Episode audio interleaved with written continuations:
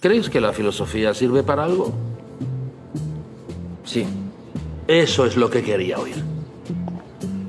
Estoy hasta los cojones de la gente que dice que la filosofía no sirve para nada. Hoy, en Un Gallo para Asclepio, en vivo de costa a costa y en Tecnicolor, en estrecha colaboración, un apartado especial con dilemas éticos de la Universidad Autónoma de Aguascalientes, presentado por Nancy Reyes. Bienvenidas, bienvenidos y bienvenides a un episodio especial de Un Gallo para Asclepio. Yo soy Alan Argüello y hoy vamos a estar platicando con Nancy Reyes de la Universidad Autónoma de Aguascalientes. Hola, ¿qué tal? Muy buenas tardes, días, noches, lo que sea para ustedes. Yo soy Adrián Ardilla Lara y estamos muy felices porque estamos en vivo y en directo con nuestra querida amiga Nancy Reyes. De costa a costa, en vivo y a todo color, sin Oscar Merino, que nos falló en este programa especial, este programa de Un Gallo para Asclepio, transmitiendo desde la Universidad Autónoma de Aguascalientes con ustedes, nuestra querida colega, amiga y compañera Nancy Reyes. Nancy. Hola, ¿qué tal? Buenas tardes.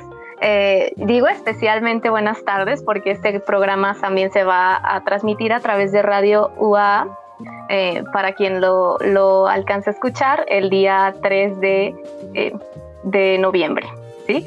Yo soy Nancy Reyes, es un gusto estar aquí con ustedes. y pues bueno, vamos a hacer esta colaboración con nuestros amigos de Un Gallo para Asclepio, un podcast que ustedes pueden escuchar en varias plataformas, entre ellas Spotify y YouTube. Y bueno, este es una colaboración con el programa de Dilemas Éticos de la Autónoma de Aguascalientes. Un, un lindo crossover, Dilemas Éticos y un gallo para Asclepio. Pues vamos a empezarle, ¿no? Nancy, ¿quieres presentar el tema del día de hoy? ¿De qué vamos a hablar para nuestros escuchas de la universidad y de un gallo para Asclepio?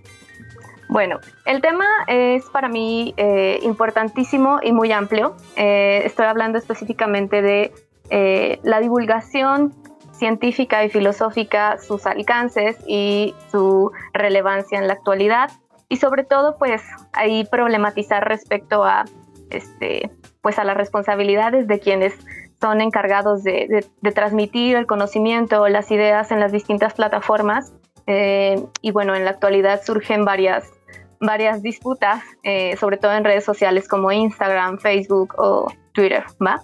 Entonces, eh, la inquietud surge a partir de em, que hemos estado viendo algunos, algunos influencers eh, en estas plataformas que parecen no tener mucho, muchos filtros a la hora de decir las cosas.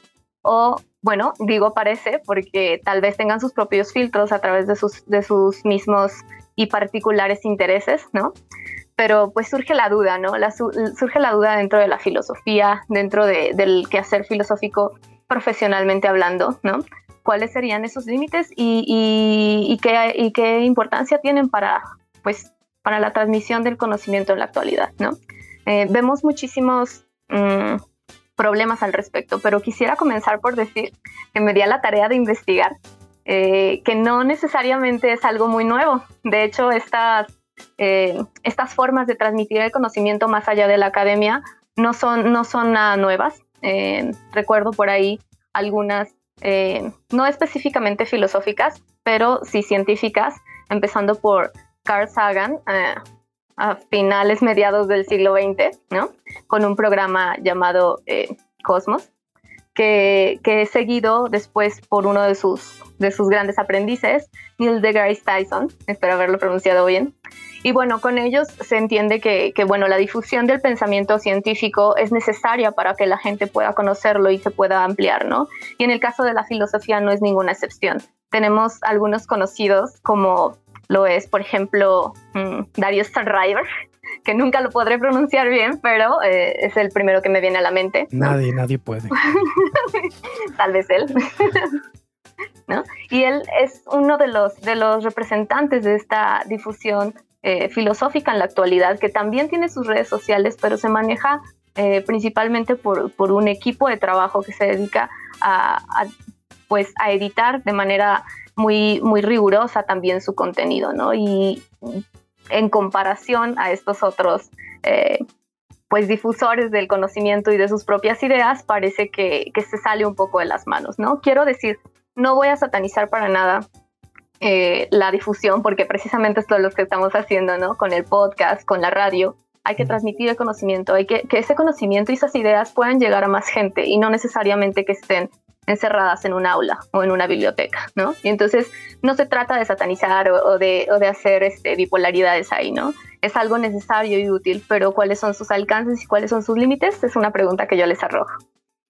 Muchas gracias, Nancy. Creo que la relevancia de la divulgación de la filosofía eh, eh, o el valor que se le da a la divulgación de la filosofía me parece que tiene algo de reciente, ¿no? Eh, lo digo porque parece que se ha construido en las universidades una visión de la filosofía que tiene que ver con el rigor, que tiene que ver con la academia, que tiene que ver con el lenguaje críptico en el que están escritos muchas veces los libros de filosofía, ¿no? normalmente es una decepción ir a leer a Kant de buenas a primeras, por ejemplo, ¿no? Agarrar decir, ah, la crítica a la razón pura, claro. Estoy en preparatoria, qué buena idea. Eh, y suele, eso suele alejar a la gente. Pero también cuando estudias en filosofía suele suceder que los propios profesores satanicen, por así decirlo, la divulgación de la filosofía, pensando que con esto la filosofía pierde, pierde en rigor, o que se prostituye, ¿no? Porque los filósofos, pues obviamente no necesitamos dinero ni, ni cosas de ese tipo, ¿no? Mentira. no nos da hambre por la condición propia del filosofar. Entonces me, parece muy importante, pero al mismo tiempo creo que está, como decía, cobrando especial relevancia, en principio, porque los egresados de las facultades de filosofía, pues no tienen muchas opciones laborales, ¿no? Eh, o sea, están eh, para dar clases o para seguir estudiando. y pedir becas. Entonces parece que la divulgación de la filosofía es un espacio también laboral ahí donde la universidad ya no supo qué hacer, porque en algún punto de la historia la filosofía se volvió una carrera.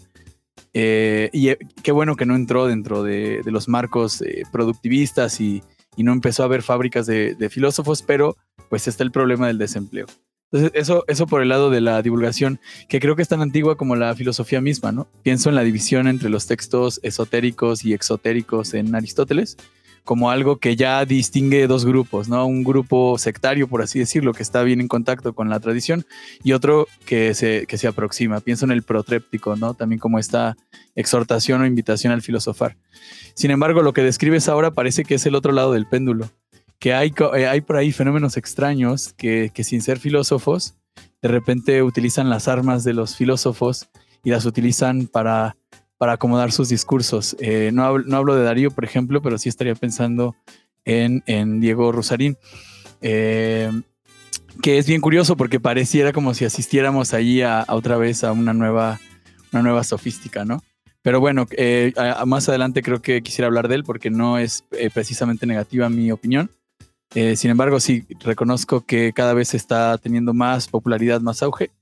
Y en este sentido, eh, la pertinencia de la pregunta hasta dónde, eh, pues yo diría que quizá mi única brújula ha sido que a pesar de que la divulgación de la filosofía se construye a contrapelo de la tradición filosófica o a contrapelo de la institución, eh, no, debe nunca darle la espalda. O sea, un, tratado, una charla, un programa de radio, una clase o un taller de divulgación de la filosofía, aunque tiene la intención de, entablar comunicación con un público que no es precisamente el, nicho central de la filosofía, que no son precisamente los académicos, sí, eh, no por ello va a perder rigor, no por ello va a haber referencias textuales a, los autores, no por ello eh, se va a perder de profundidad la discusión y al contrario creo, desde la práctica filosófica, por ejemplo, que trabajando con habilidades del pensamiento que los filósofos eh, utilizan en, en sus reflexiones, pues uno puede profundizar tanto como se quiera, independientemente de si ha estudiado o leído filosofía antes.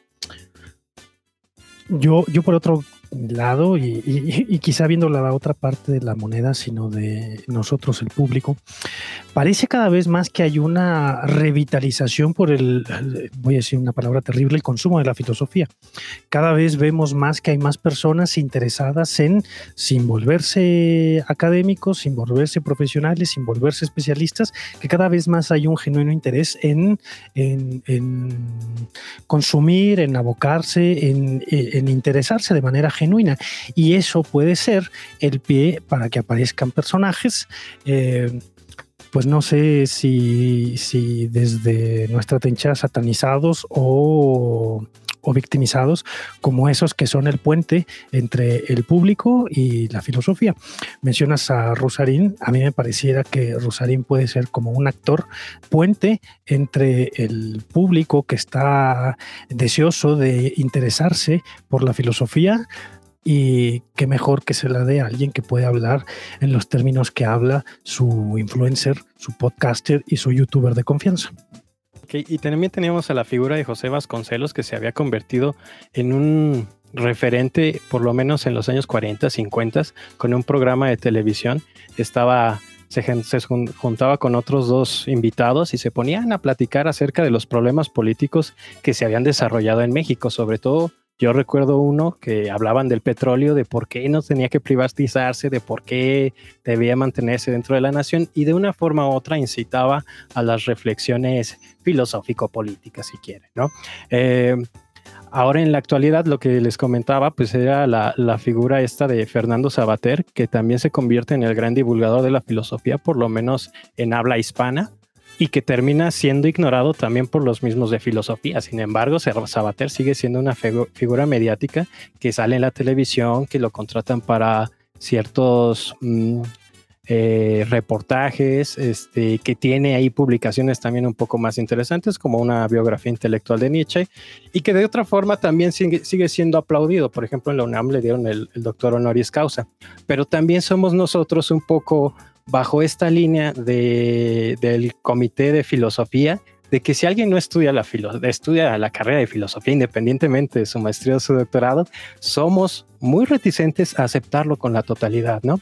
el, ejemplo ahora que, comentaban de, de, Rusarín, que es ingeniero y, demás. Diseñador, diseñador. Diseñador, ya van dos veces que me confundo. Y que no termina y que termina metiéndose con Deleuze y con los marxistas estos y, y, todos estos personajes que dices, bueno, pues sí son importantes, pero parece como que muchas veces se convierten en, en personajes engañabobos para alguien que no tiene una tradición y no es porque desdeña a Deleuze, sino porque también se convierten en figuras populares, que a fin de cuentas es eso, ¿no? De, de eh, eh, ¿cómo podríamos decirlo? De llegar a dar a conocer la filosofía a todas las personas. Sin embargo, yo tengo ahí mis reticencias con, con Rusarín, porque en algunos análisis que hace, y me, Alan me decía, bueno, es que también a quién le pone, ¿no? Eh, terminan siendo muy escuetas, creo yo. No he visto todos sus episodios, pero también les dije, bueno, habrá que darle la oportunidad. Lo que sí aplaudo yo es que se haya convertido también en esta figura mediática, porque creo que de una forma u otra la derecha o los libertarios estos habían tomado mucho los, los reflectores. Los libertarios. Y, tenías que ponerte a, a, la par de ellos, ¿no? Eh, yo aplaudo a Rosario porque se pone a hablar con el sonso de Chumel Torres o con el Master Muñoz. Y estoy esperando que algún día se vaya y se pelee con la esta libertaria Gloria Álvarez porque se convierte en una pues, en un montón de griteríos sin sentido y que desde un privilegio medio soso, que no se da cuenta. No sé, eso es mi parte, por ahora. bueno, pues yo coincido bastante con ustedes, ¿no? Este, no se trata de, de, hacer a un lado a todos los em, a todas las personas que traten de hablar de filosofía, porque eso le hace más daño a la filosofía, ¿no? Entonces, eh, creo que eh, hasta cierto sentido, pues llegó el punto, ¿no? O sea, también lo hacía Sócrates, se iba con la gente a la plaza a, discutir, ¿no? Y, él lo veía necesario porque hay que, hay que hacer que las personas eh, piensen de alguna manera. Él, él, lo tenía muy claro, ¿no? Este, y sí, coincido bastante, ¿no? hay, muchas, hay muchas cuestiones por ahí. Pero sí, creo que a veces desvían bastante la discusión estos personajes, eh, hasta el punto en el que no sabemos si están haciendo filosofía o tratando de levantar su propio ego, ¿no? y, lo estábamos platicando hace unas semanas, Ardilla y yo, ¿no? Este, qué bueno que tengan las energías para, para discutir con estas personas que necesitan que alguien les diga que algo están haciendo mal, ¿no? Y no se trata tampoco tan de que los filósofos tenemos la última palabra ni nada que ver yo pienso que es muy necesario eh, generar discusión. Y, pero también tener algún filtro. Creo que, eso es algo que, yo podría tratar de, proponer en este sentido. Em, claro, para las, para las profesiones en general, eh, estaba leyendo por ahí un texto de la cortina, eh, pues existen lo que son um, los códigos de ética, ¿no? Para regular las, las actividades profesionales y poder, eh, y poder tener una, una, idea clara de lo que se está haciendo y hacia dónde se está haciendo y, y que no todo mundo haga lo que quiere nada más porque lo quiere hacer, ¿no? Y, creo que en ese sentido, creo que hace falta un poco un código de ética que regule o algo parecido en redes sociales para que así podamos nosotros tener pues esa, esa, esa certeza de que al menos lo, lo, que se está discutiendo, lo que se está diciendo, tenga algún sentido, ¿no? Por ahí creo que se está haciendo una ley para, para esta cuestión de evitar incluso las sectas, ¿no? El contenido sectario. A mí me da un poco de de, lo que acabas de decir, dos cosas que me, dan un poquito de resquemor. Este, primero, sí, a lo mejor como un idealista, yo sí creo que el Internet surgió con la idea de no filtros, no regulaciones, sino nada de eso, y me parece que, que que siga siendo así durante mucho tiempo, que, que de menos intervención del Estado haya en el Internet, está bien, y no soy libertario. Eh, este, y y, bueno, sí, como, como que poner filtros o ya, ya me parece como un, asunto que, puedes decir, claro, sí desde, desde la trinchera de la filosofía dices qué, qué, qué cosa, pero, pero sí, entiendo que a lo mejor no, no decías de filtros como censura, pero eh, tú di, tú di, no, no estamos, este, estamos platicando. No, me refiero a filtros de que cada quien se los ponga, ¿no? Porque, o sea, uno tiene que ah, tener su propia conciencia, ¿no? Una conciencia propia.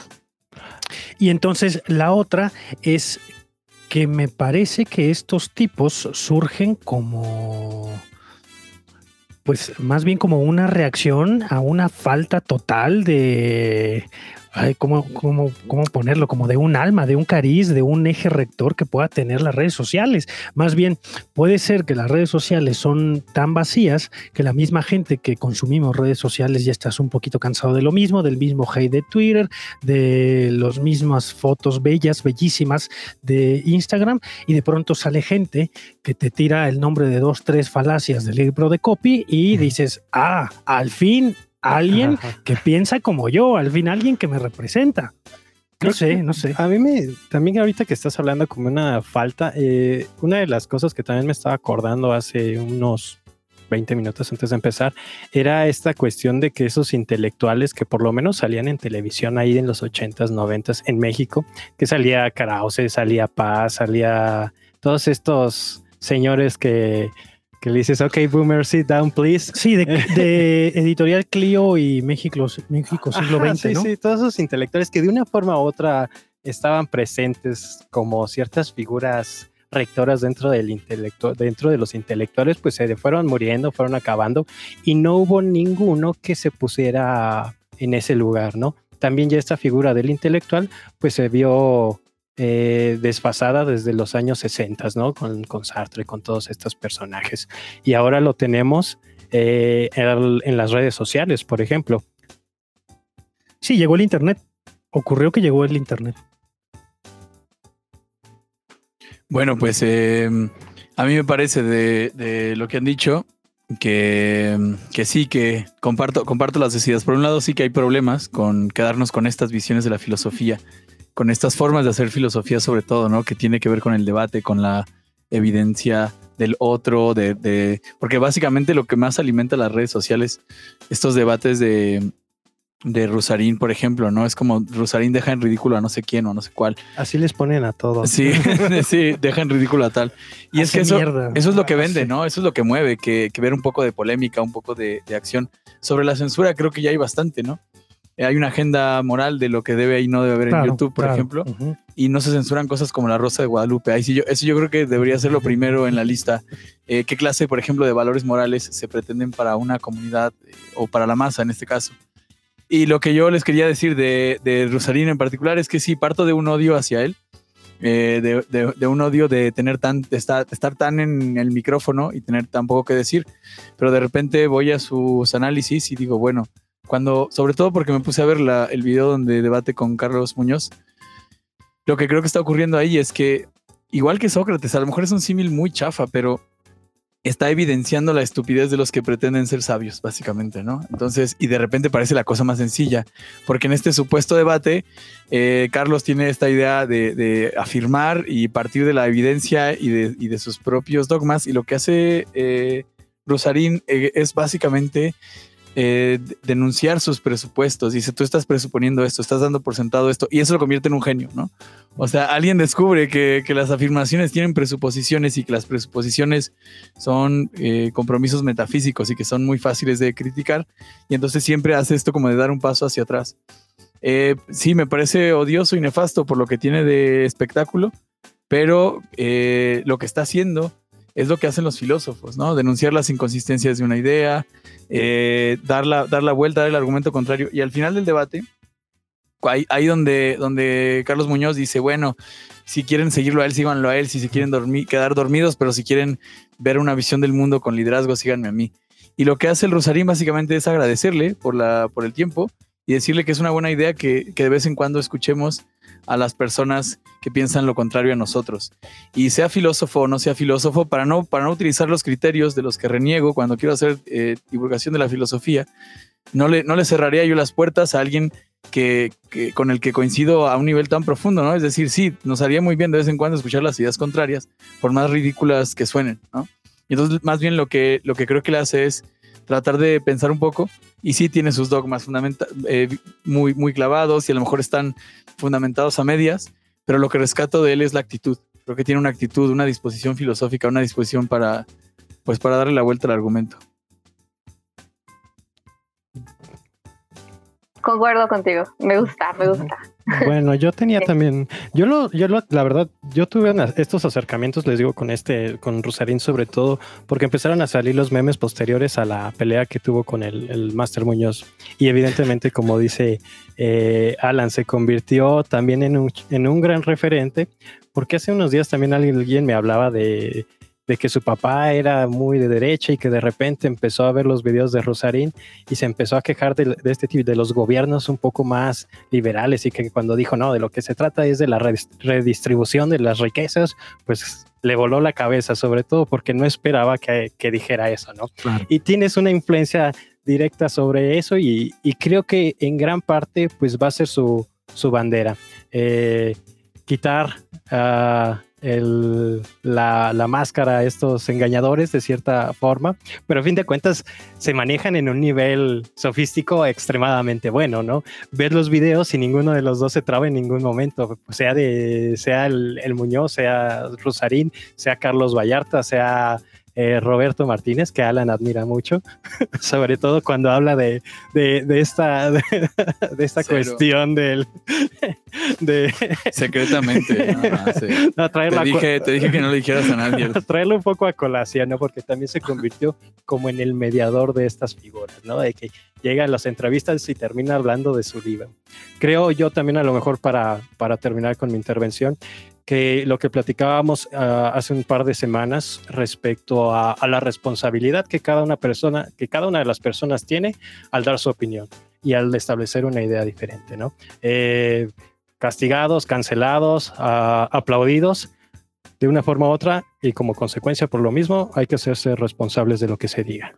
Me parece que el intento de ejercicio de acercar un poquito el, pensamiento filosófico, el pensamiento de las humanidades al gran público, eso siempre es loable.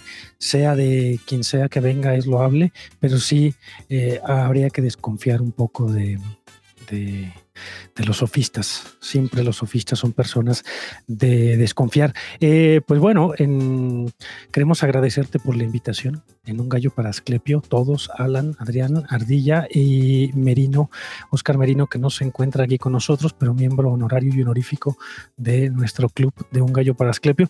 Eh, invitar a tu público de la universidad a que nos escuche, invitarte a ti a que vengas a nuestro estudio a grabar y nosotros con gusto ir a la Universidad Autónoma de Aguascalientes a grabar con ustedes y recordarles a tu gente, a nuestra gente que nos puede encontrar en nuestras redes sociales como un gallo para Asclepio y en todas las plataformas de podcast. Excelente, pues muchas gracias a ustedes por acceder a esta a esta conversación. Me parece que, que, siempre tener varias, varias voces, varios puntos de vista es necesario, como lo están diciendo, y sobre todo con un tema así, ¿no? Tal vez yo propondría también reformular estas cuestiones, tal vez hay algunas redes sociales que son muy dadas a la censura y otras que, que se prestan más al debate, pues hay que aprovechar lo bueno de cada una, ¿no? Y también hay que aprovechar este tipo de, de, medios como radio, ¿no? Eh, en especial, este programa de radio se, se transmite pues por Radio UA, es el 94.5 FM, pero también lo pueden escuchar a través de la, de la, de la página de, de internet, ¿sí? Y bueno, pues les agradezco también a ustedes la oportunidad de, de, participar en su podcast y espero que no sea la última. Muchas gracias, gracias Nancy. Que estés muy bien. Nos vemos. Bye. Bye. Bye.